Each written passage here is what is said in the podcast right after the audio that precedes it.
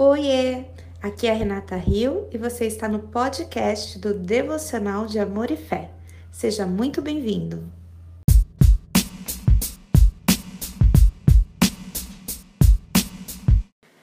Olá meninas, boa noite. Hoje nós vamos aqui para a nossa segunda parte do capítulo 2, a mensagem.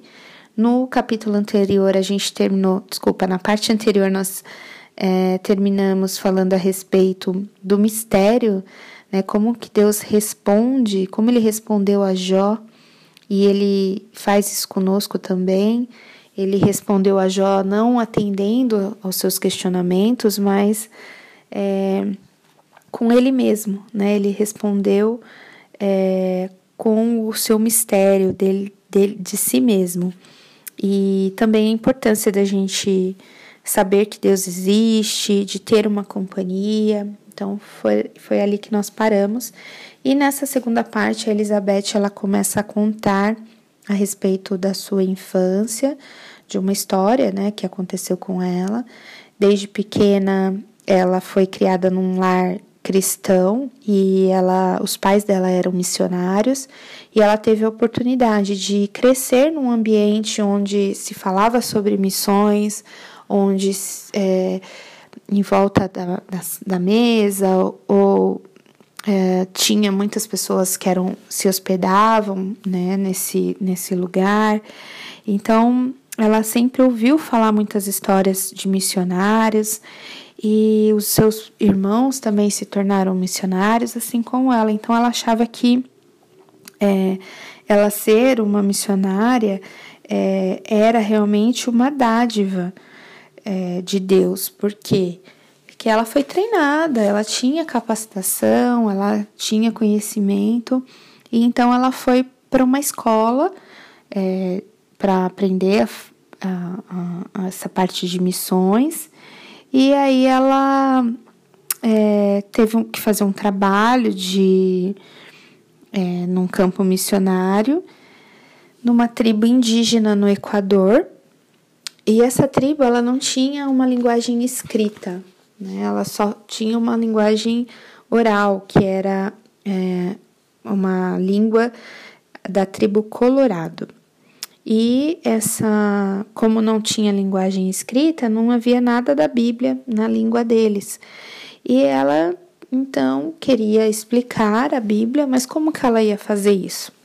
Então ela orou, ela pediu a Deus que que mandasse para ela alguém que, que conseguisse é, entender o que ela falava para poder transmitir para esses índios é, o que ela precisava falar a respeito de Deus. E Deus atendeu as necessidades dela, mandou para ela uma pessoa chamado Macadal, e esse Macadal ele era bilíngue, então ele falava espanhol, uma língua que não era nativa dela, mas que ela tinha aprendido, e também falava o colorado. Então, Macadal ficou com ela durante dois meses, eles se deram super bem e tudo estava caminhando conforme o plano, né?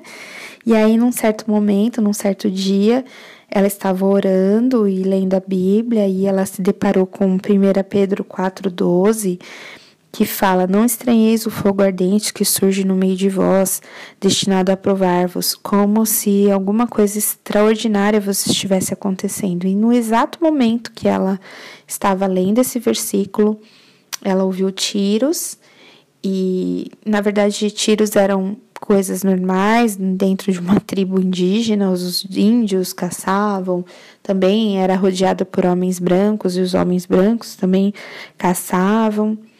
É, e é, ela viu então que, diferente dos demais momentos, tinham muitos gritos, muitos berros, cavalos galopando, pessoas correndo, e então ela percebeu que algo mais sério havia acontecido.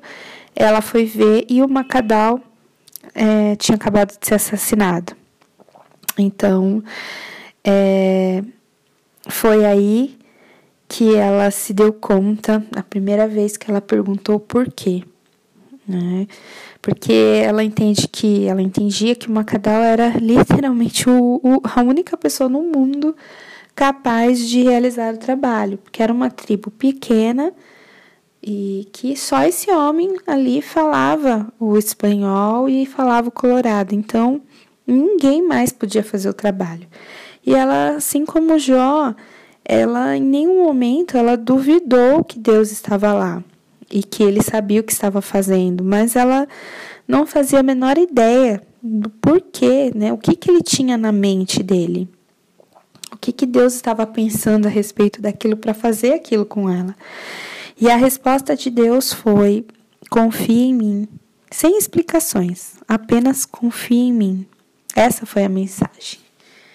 E, e ela fala que é, se eu tivesse uma fé convencida de que Deus tinha de me dar algum tipo de resposta específica às minhas orações específicas, essa fé teria evaporado mas a minha fé tinha de estar fundamentada no caráter do próprio Deus.